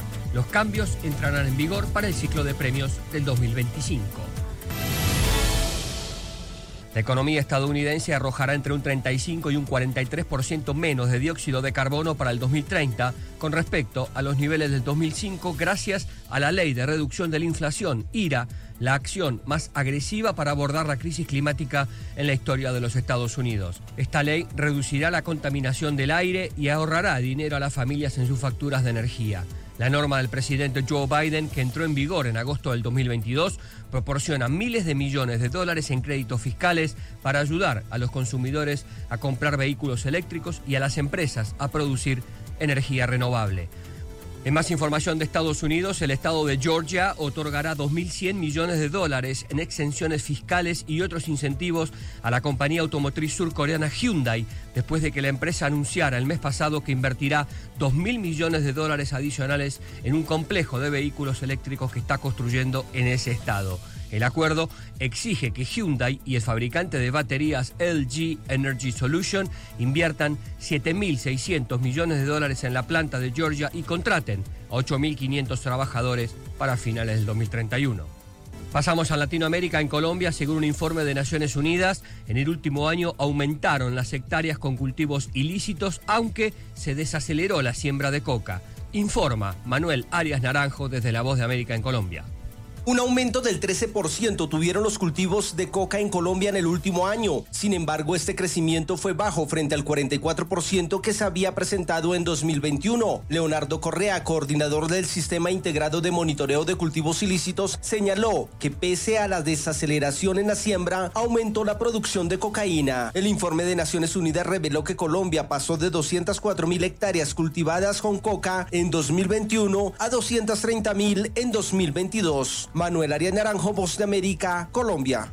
Y la cantante Taylor Swift fue la gran ganadora de la cuadragésima edición de los premios MTV Video que se celebró en Newark, New Jersey. La estadounidense arrasó con los ocho premios a los que estaba nominada, incluidos Artista del Año, Álbum del Año y Canción del Año. Desde Washington vía satélite y para Omega Estéreo de Panamá hemos presentado Buenos Días América.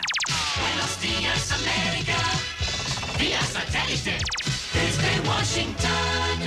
Para anunciarse en Omega Estéreo, marque el 269-2237.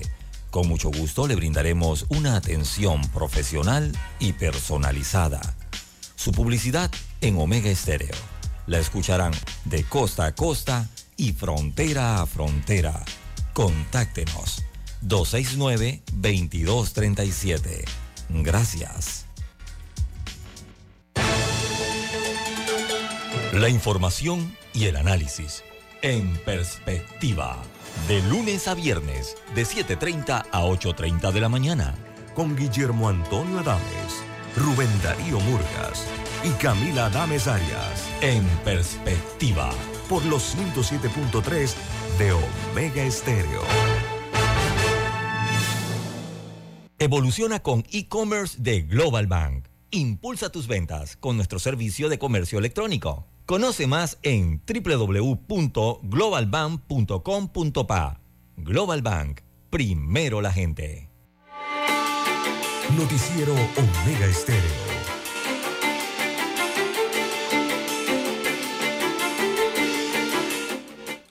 Bien, continuamos, avanza la mañana, son las 7, 7 minutos. Déjeme ver, don César, el cielo por el ventanal. Sí, como no, el cielo está parcialmente nublado. Estamos en temporada de lluvia, pero que no llueve. Imagínese usted cómo está. Porque hace calor y cuando llueve un poquito, lo que se levanta es más vapor. Humedad. Bien, los candidatos que se ubiquen a favor del contrato de la minería van a sufrir el rechazo de los votantes.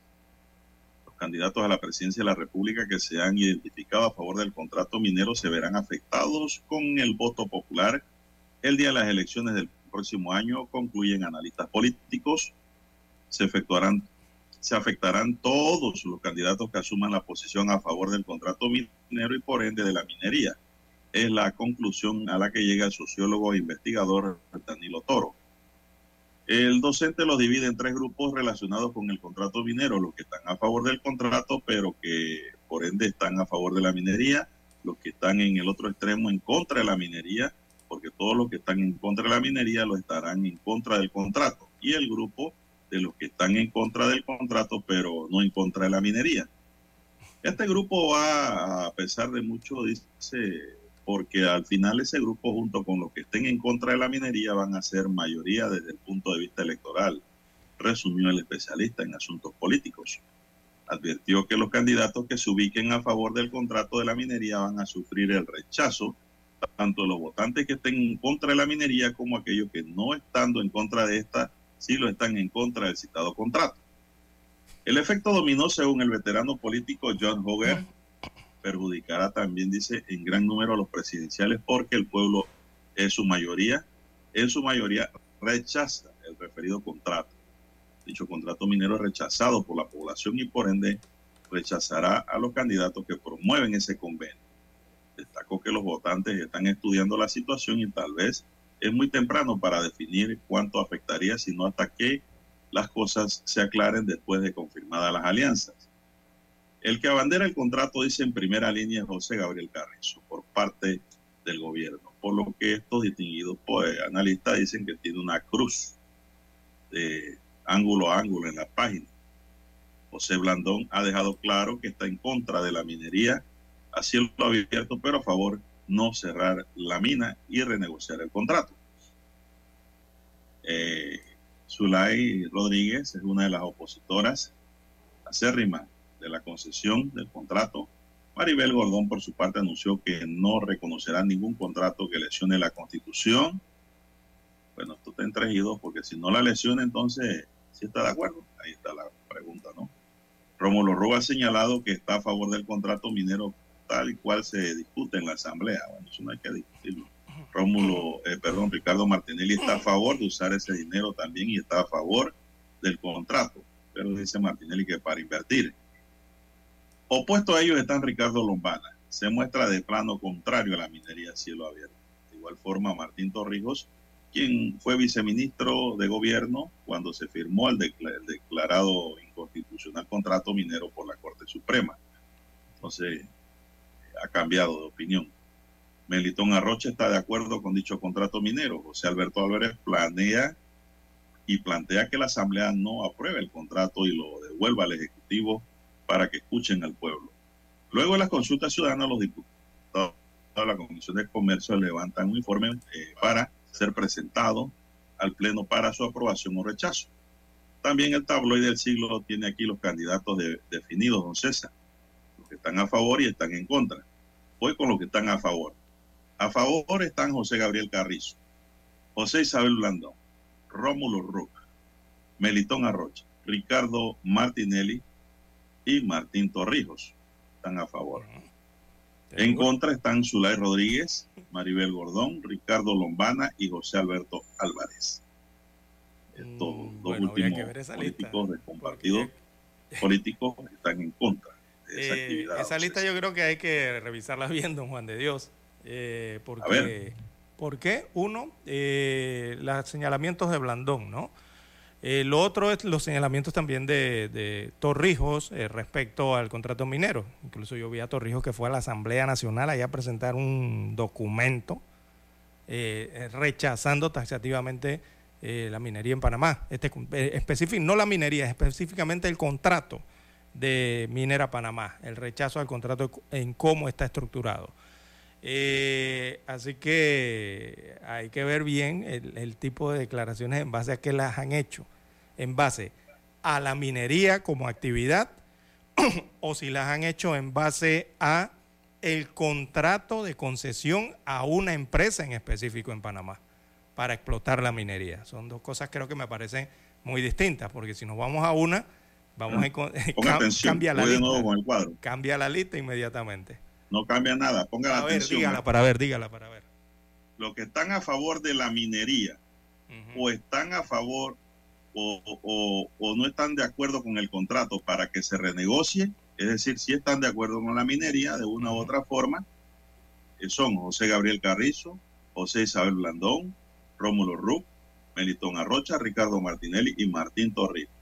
Los que están en contra, que dicen Ñagare, ni contrato ni minería a cielo abierto, por lo perjudicial para el país, son Zulay Rodríguez, Maribel Gordón, Ricardo Lombana y José Alberto Álvarez seis a favor de una u otra forma y cuatro cerrados en contra, contra la actividad y contra el contrato, César.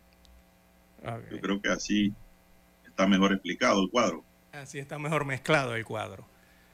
Bien, las 7:13 minutos eh, de la mañana en todo el territorio nacional. Y hablando de minería, don Juan de Dios. Hay una marcha hoy, ¿eh? El ministro Alfaro eh, dio declaraciones el día de ayer eh, este ministro, ¿no? que es el que firmó el contrato por parte del Consejo de Gabinete para la explotación minera de Minera Panamá, subsidiaria de First Quantum Mineral. Bueno, el ministro de Comercio, Federico Alfaro, habló sobre el futuro del proyecto 1043, este es el proyecto minero, que aprueba y rechaza o rechaza ese contrato. En este momento no quiero adelantarme, dijo, hasta tanto no culmine el proceso de consulta lo que sí puedo decir es que desde el día uno hemos estado preparándonos y eh, contemplando todas las opciones y opciones que vamos a tener. Tenemos que esperar que la Comisión de Comercio termine con la primera fase de la consulta y esta finaliza cuando se cumple con la visita a la mina allá en Donoso, o sea que la comisión va a ir a, va a viajar a Donoso nuevamente a ver la mina específicamente, de acuerdo con la resolución establecida. Así que una vez concluya eh, esta visita, que estimo sea a inicio de la próxima semana, entonces podremos esperar eh, la posición y opinión de la Comisión de Comercio, sus nueve integrantes, y en base a la retroalimentación de las vistas que realizamos. Así que parte de lo que dijo ayer el ministro de Comercio e Industrias, dice que eh, va a esperar que termine ese proceso para evaluar y dijo, siempre estamos dispuestos a escuchar y a mejorar en la medida que se pueda, que habrá querido decir ahí entre líneas el ministro Alfaro. Eh, esto significa eh, poder modificar el contrato de ley, no lo sabemos. tienen que ser más claros al decir esto, ¿no?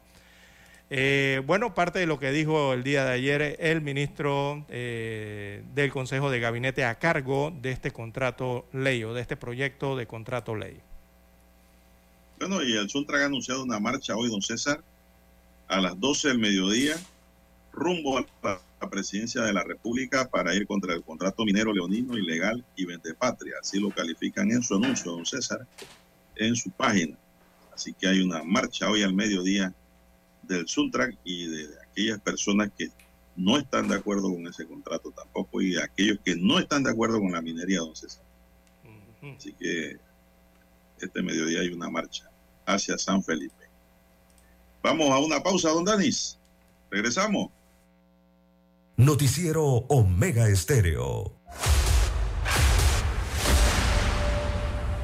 Desde los estudios de Omega Estéreo, establecemos contacto vía satélite con la voz de América. Desde Washington, presentamos el reportaje internacional.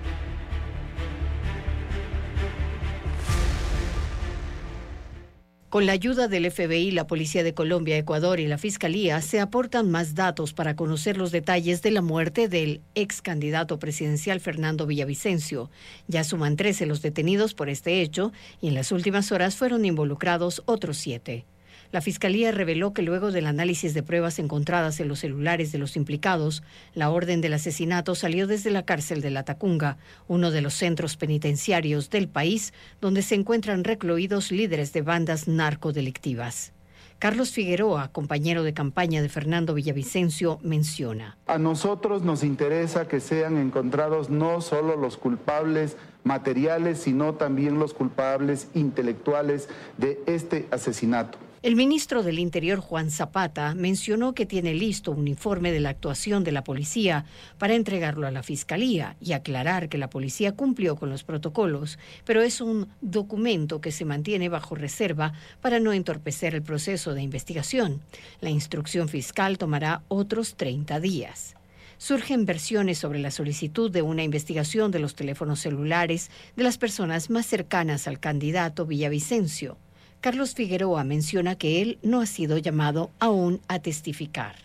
Y si nosotros tenemos que ir a declarar, por ejemplo, a mí, no, no, yo no he sido llamado, pues con gusto iré y daré la información pertinente. Y si quieren, eh, mi teléfono también está ahí y no he borrado nada, por si acaso, de conversaciones, a veces hasta discusiones con mi amigo, etcétera.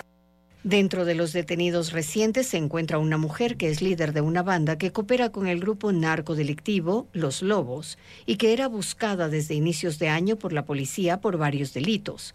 Ella conocía al sicario que fue atrapado el día del asesinato y que finalmente murió cuando lo llevaban a una unidad policial. La Fiscalía ha mencionado que continúan investigando el caso y anticipa que se darán más detalles los próximos días.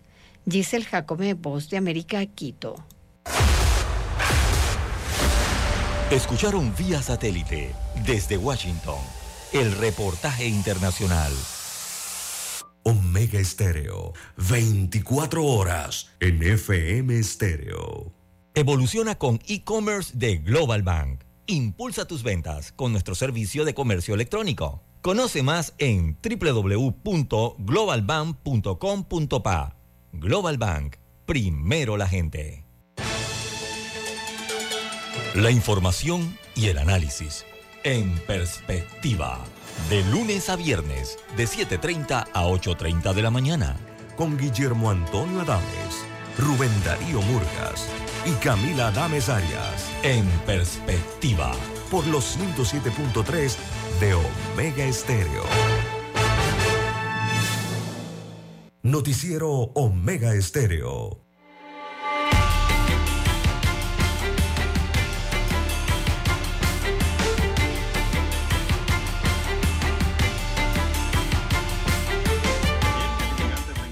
Google, don César, mucha atención, señores políticos. Google exigirá desde el mes de noviembre que toda propaganda de campañas políticas que usen inteligencia artificial deberán tener una advertencia sobre su uso. La nueva actualización de Google se hizo este mes, según se lee en la página de ayudas de políticas de Google Ads. Este aviso debe ser claro y visible y debe colocarse en un lugar en el que los usuarios pueden advertir su presencia fácilmente. Esta política se aplicará al contenido de imagen, video y audio preciso a Google. Además, la campaña señala, la compañía señala eh, en la política de contenido de carácter político que los anuncios que incluyan contenidos sintéticos que hayan sido alterados o generados de tal forma que no tengan consecuencias sobre lo que se afirma en ellos quedará exento de cumplir estos requisitos de divulgación. Adicional, esto incluye ciertas técnicas de edición como cambiar las dimensiones de la imagen o recortarla, aplicar correcciones de color o iluminación, quitar defectos como los ojos rojos. Las nuevas reglas abarcarán la publicidad electoral en las plataformas que sean propiedad de Google, sobre todo en YouTube, así como en sitios web externos que forman parte de la red de contenido de Google, César.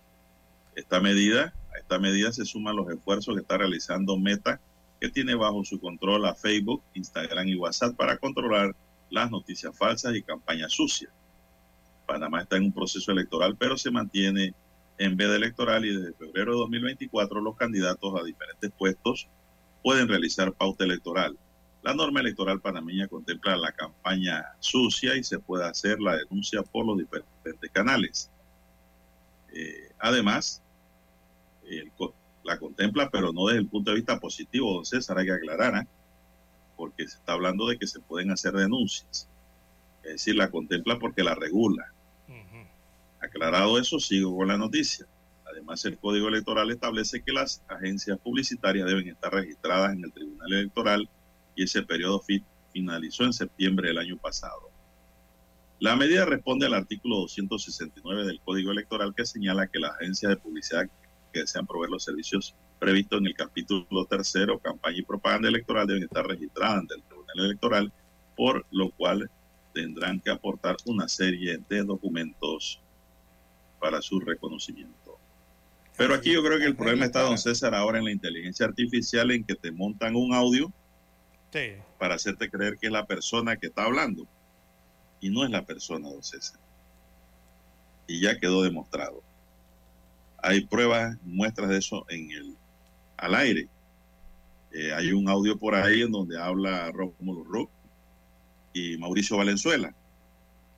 Y ninguno de los dos dijo lo que dijeron allí. ¿Te das cuenta? Y, son las mismas voces. Los IP, hay que buscar los IP eh, de las cuentas. Es, pero lo que voy es que eso es una demostración que se hizo, don César, de que eso lo pueden hacer. Es decir, usted sale hablando ahí, la gente, oye, mira lo que está diciendo César Lara. Sí, César Lara, la voz, vamos a ver. Pero si él no es así, él no habla así. Y no, es así. Eh, se parece la voz, pero él personalmente no es así. ¿Verdad? Entonces se dan cuenta. A los que conocen eso se presta para la campaña sucia, la inteligencia artificial. Por eso es que Google va a hacer la regulación. Son las 7.23 minutos. Y la regulación es para el mundo entero. Sí, es para todo. No para Panamá. Bien, don Juan de Dios, es que allá en los Estados Unidos también están en, viene un torneo electoral, don Juan de Dios. En todos lados se cuecen habas. Eh, bien, eh, don Juan de Dios, eh, bueno, en cuanto al anuncio de que hace el gobierno central, este de extensión de, primero que nada, extendieron el precio fijo, ¿no? De tres, o el subsidio de tres balboas con 25 centésimos para el galón de combustible hasta el 15 de octubre próximo para los combustibles. Pero, eh, don Juan de Dios, eh, he recibido aquí desde anoche y ahora en la mañana algunos mensajes eh, respecto, la gente eh, está señalando que la de 95 octanos está incluida, pero no está incluida eh, la gasolina de 95 octanos. Se mantiene el subsidio de la gasolina de 91 octanos, mantiene el subsidio de 3,25 y el diésel liviano bajo en azufre también mantiene el subsidio. La de 95 octanos no está incluida. Eh, y esto lo señalamos, don Juan de Dios, porque aparentemente ayer en la cuenta del presidente Laurentino Cortizo, presidente constitucional de Panamá, eh, cuando hizo el anuncio de esto, eh, se incluyó la gasolina de 95 octanos. abro, abro, cito la cuenta que posteriormente fue, ¿verdad?, arreglado ese texto. Esta tarde hemos aprobado en el Consejo de Gabinete Virtual la extensión de la medida del precio fijo del combustible a tres balboas con 25 centésimos por galón, dice la cuenta de Twitter del presidente. A partir del 16 de septiembre y hasta el 15 de octubre del 2023, eh, y señala, para, en ese tweet señala para las gasolinas de 91 y 95 octanos y el diésel. Pero posteriormente esto fue, este mensaje fue eh, corregido, don Juan de Dios y la corrección, según lo aprobado en el Consejo de Gabinete, es que se mantiene el subsidio, pero para las gasolinas de 91 octanos y el diésel. La gasolina de 95 octanos no está incluida. Esto para los amigos oyentes que han estado llamando y preguntando, ni estaba, tampoco en los meses anteriores eh, para esto, ¿no? Así que, bueno, eh, la corrección está allí hecha en cuanto a ese anuncio que muchos se alegraron, don Juan de Dios. Mucha gente, ¿no? Que utiliza gasolina de 91 octanos porque la verdad es que está más carita, ¿no? 95. 95, perdón, sí, 95. Bueno, se nos acabó el tiempo, señoras y señores. Daniel Arauz Pinto nos acompañó en el tablero de controles en la